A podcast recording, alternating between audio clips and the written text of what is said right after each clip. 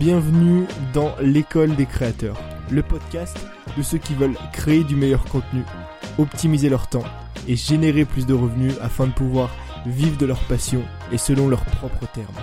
Retrouve chaque semaine plusieurs épisodes dans lesquels on parle de créativité, de vente, d'habitude, de voyage et de comment vivre une vie plus épanouie dès maintenant. Alors bonjour et bienvenue dans ce deuxième épisode de l'aventure du filmmaker. Alors je sais que tu te poses des questions, pourquoi épisode numéro 2, on n'a jamais eu d'épisode numéro 1, et pourquoi l'aventure du filmmaker, qu'est-ce que ça veut dire tout ça? Je vais t'expliquer. Il y a six semaines de ça, euh, j'ai lancé un premier épisode de podcast, du coup qui est l'épisode numéro 1 de cette série en gros, que j'ai pas appelé épisode numéro 1, mais un podcast qui s'intitulait Je lance un nouveau business. En gros, dans ce podcast, je t'expliquais que voilà, j'étais passionné par la vidéo, je pense que ça se voit, je pense que j'en ai assez parlé, j'étais assez radoté ça au quotidien, enfin tout le temps sur mes podcasts ou sur mes vidéos. Et euh, à Bali, donc il y a six semaines quand j'étais à Bali, j'ai eu le cran d'enfin euh, démarrer, lancer mon activité de filmmaker, ok? Et en fait, je t'avais je t'avais parlé de ça dans un podcast. Et dans ce même podcast, je t'avais dit que je te donnerais euh, des conseils, je te donnerais des news régulières de comment mon business tournait, de ce qui se passait, de ce que je mettais en place, des stratégies que j'appliquais au quotidien finalement. Premièrement, pour partager déjà cette aventure avec toi, parce que moi, ça me fait plaisir, ça me fait kiffer déjà de lancer ce business et aussi d'en parler, de partager ce que je ressens au quotidien, de ce que je vis au quotidien avec ça. Et deuxièmement, surtout, pour que toi tu, puisses pardon, apprendre certaines choses, pour que tu puisses voir comment je m'en sors aujourd'hui quand je démarre un business de zéro, ce que je mets en place, quelle stratégie pour que toi peut-être tu puisses faire de même. Que ce soit dans ton business de, de vidéaste si tu as envie d'être vidéaste ou si tu es déjà vidéaste, mais que ce soit aussi dans un business de coach, de formation, peu importe. Le but en fait, et c'est pour ça que j'aimerais en faire vraiment une série, le but ce serait euh, de te partager régulièrement un podcast dans lequel on fait le bilan des 30 derniers jours. Et là aujourd'hui, à l'heure où je te tourne cet épisode, on est le 29 avril, donc on va compter euh, peut-être qu'il va sortir le 1er mai ou le 2 mai, on va dire début du mois.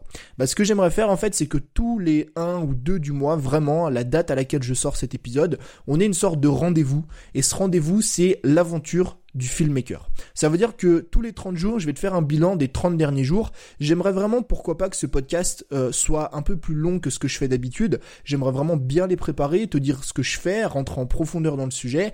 Alors même si ça va pas plaire à tout le monde, j'aimerais que ces épisodes durent à peu près peut-être 30 à 40 minutes minimum pour que vraiment on ait une sorte de conversation, bien que je sois, bien que je sois à chaque fois tout seul pour parler de ça. Alors, sur l'ensemble des six dernières semaines, le bilan, je vais pas dire qu'il est négatif, mais il est très très mitigé en fait. Depuis six semaines, littéralement, j'ai pas énormément avancé. Euh, ce qui s'est passé finalement, c'est que j'ai juste à l'heure actuelle euh, terminé trois vidéos sur les quatre que je devais terminer. Donc je vais t'expliquer.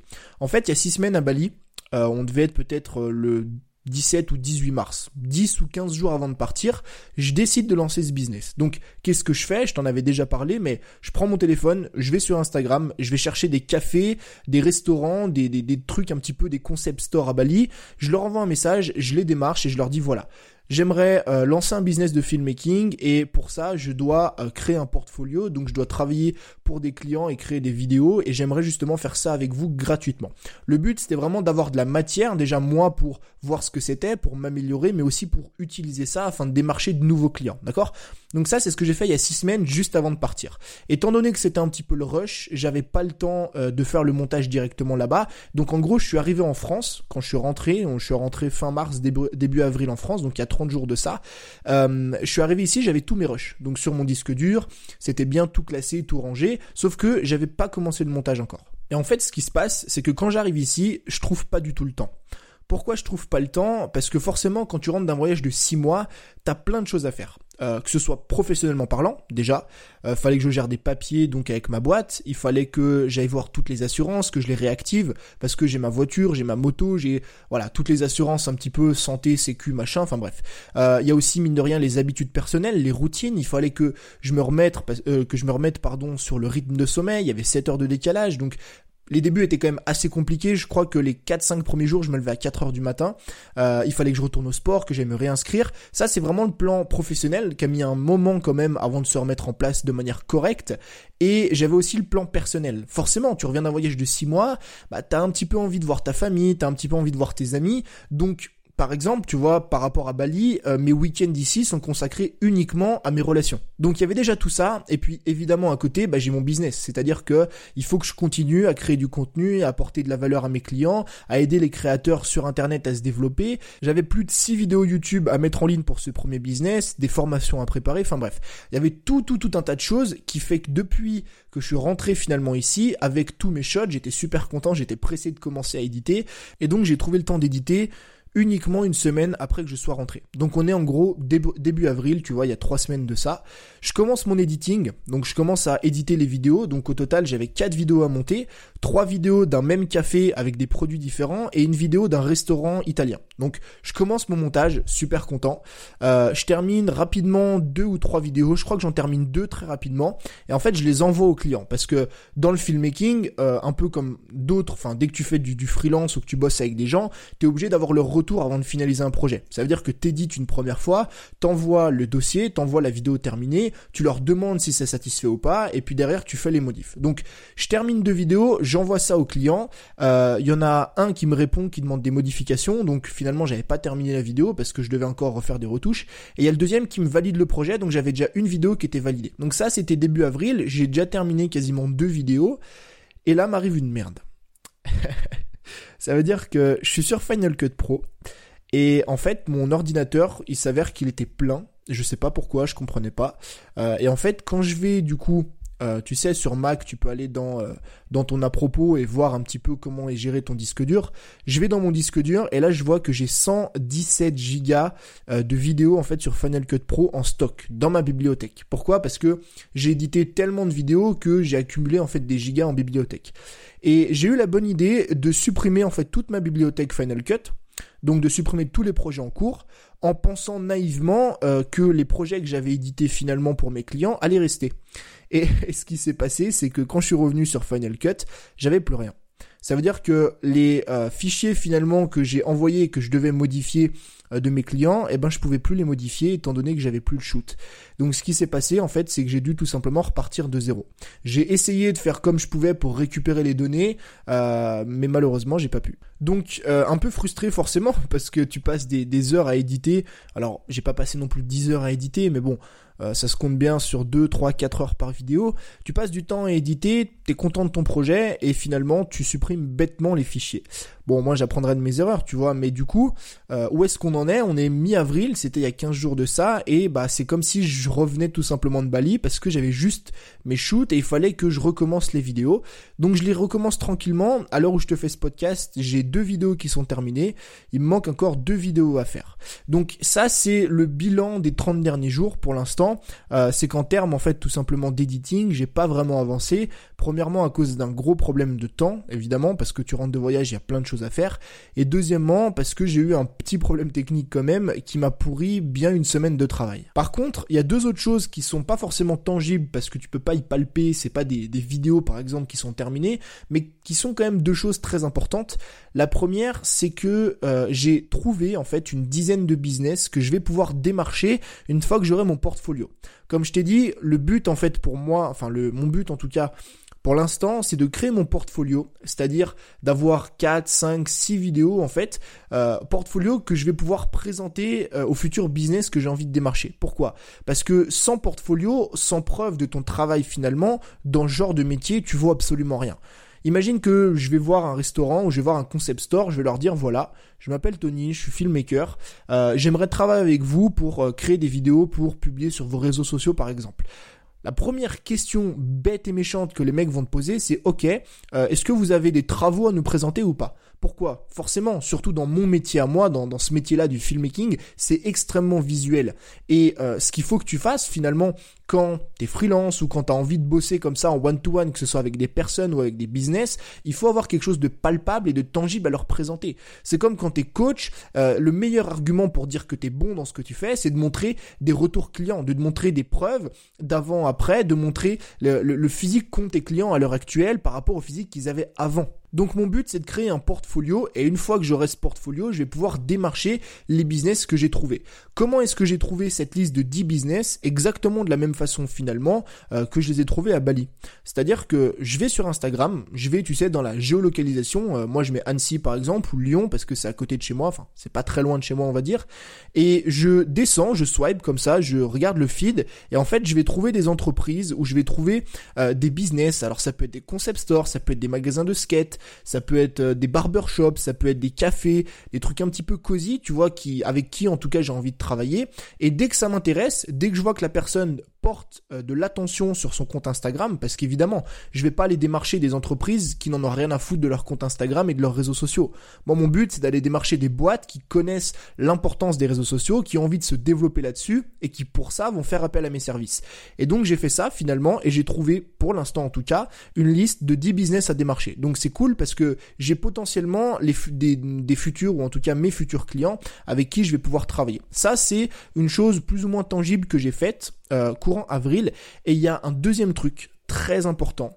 Euh, en ce qui concerne ton positionnement. En fait, ce mois-ci, j'ai réfléchi à mon positionnement en termes de vidéo. En fait, il y a un problème, c'est que quand tu es passionné par un domaine, euh, notamment comme moi par exemple la vidéo, euh, t'as vite fait de vouloir travailler avec tout le monde. Par exemple, je sais pas moi, euh, j'aimerais bien travailler avec des cafés, tu vois, donc vraiment le café cosy comme les vidéos que je t'ai publiées à Bali.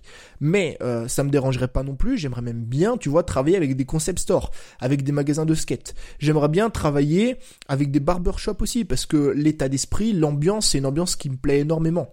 Tout comme j'aimerais bien travailler euh, avec des personnes en termes de production de musique, c'est-à-dire filmer des clips vidéo, parce que pareil, c'est encore une fois un truc qui me branche. Donc finalement, quand t'es passionné par un domaine, t'as vite tendance en fait à vouloir t'ouvrir à tout parce que tu te dis j'aime tellement ça, j'aime tellement ça, j'aime tellement ça que j'ai pas envie de me fermer à un seul domaine, à une seule thématique. Et puis en termes d'expérience, c'est vrai que c'est quelque chose qui est assez intéressant aussi, notamment en tout cas en termes de vidéo. Pourquoi? Et en termes de vidéo et n'importe quelle thématique finalement. Pourquoi c'est intéressant d'être plus ou moins ouvert à tout, de toucher à plusieurs choses, parce que filmer un mariage n'est pas la même chose que filmer un café. Filmer un café n'est pas la même chose que filmer euh, un restaurant ou de filmer un garage auto ou de filmer, euh, je sais pas moi, un barbeur. Tu vois ce que je veux dire? Ça va pas te demander les mêmes compétences, les mêmes angles, la même réactivité, et ça va te faire travailler finalement sur différents terrains, sur différents domaines. Si par exemple t'es coach, c'est pareil. C'est bien d'avoir un panel en fait de clients différents, des hommes, des femmes, des personnes âgées, des personnes moins âgées, des personnes qui ont envie de prendre du des personnes qui ont envie d'en perdre. Pourquoi? Parce que tu vas pouvoir travailler en fait tes compétences dans plein de domaines différents. Mais d'un côté, du coup, j'ai cette envie-là de m'ouvrir à plein de domaines parce que c'est déjà ultra intéressant en termes de compétences, mais aussi parce que je suis passionné par la vidéo et que j'aime ça. Mais d'un autre côté, il faut que je trouve un positionnement précis.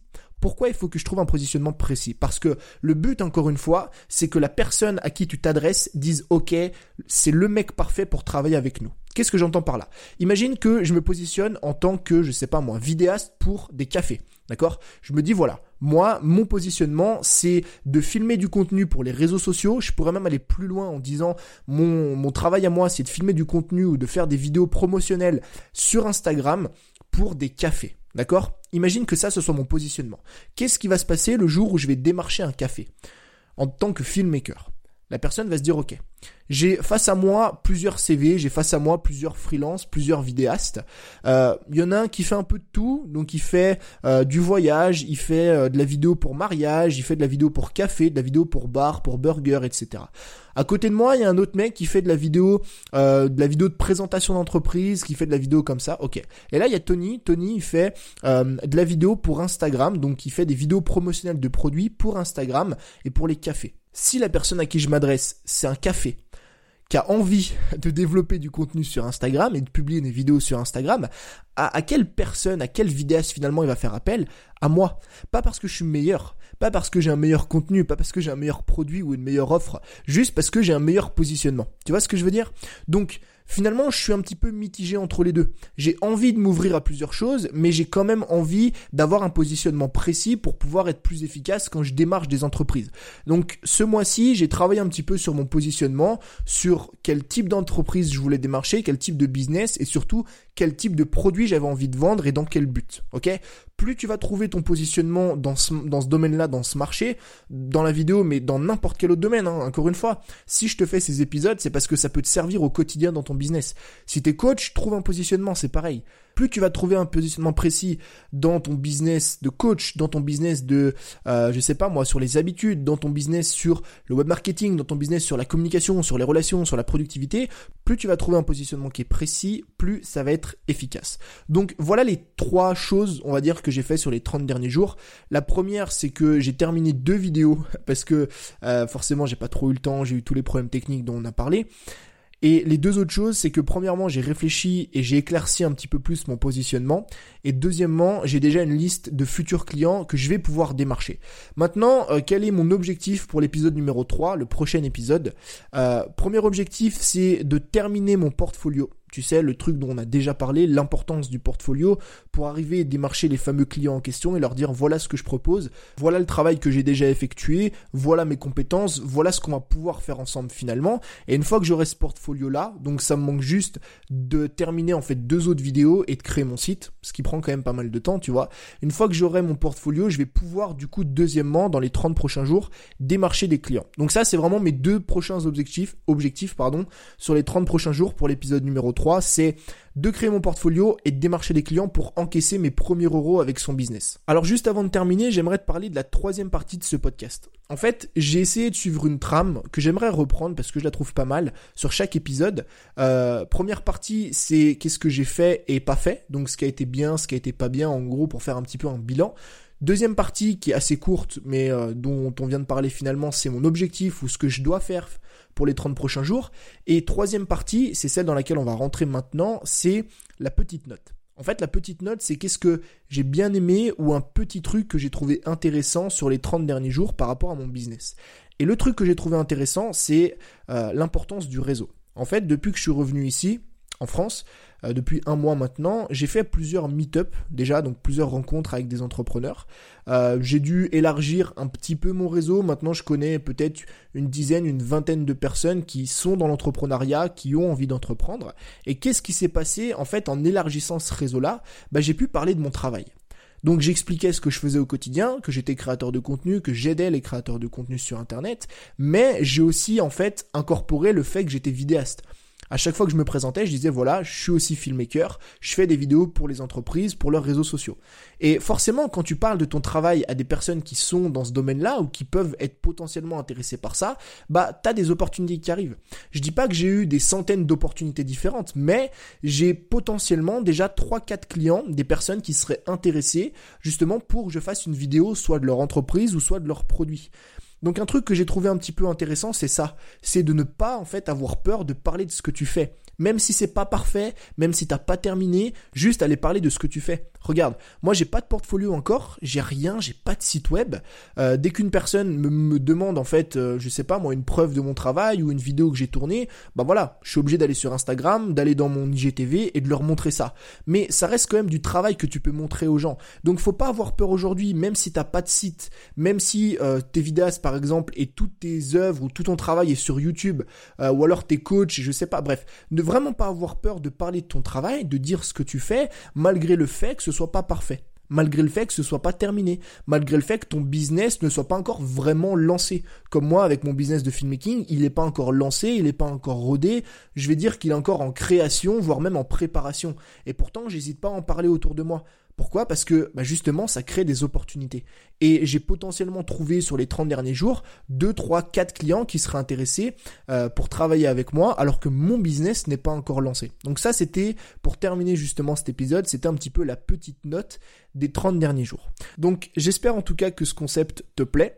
Si c'est le cas, n'hésite pas vraiment à m'en faire part, que ce soit euh, dans les notes de l'épisode sur Apple Podcast ou alors directement sur Instagram, comme tu veux. En tout cas, je te remercie d'être resté jusqu'à la fin. Du coup, pour cette série-là, moi je te dis à dans 30 jours pour l'épisode numéro 3 de l'aventure du filmmaker. C'était Tony, à très vite. Ciao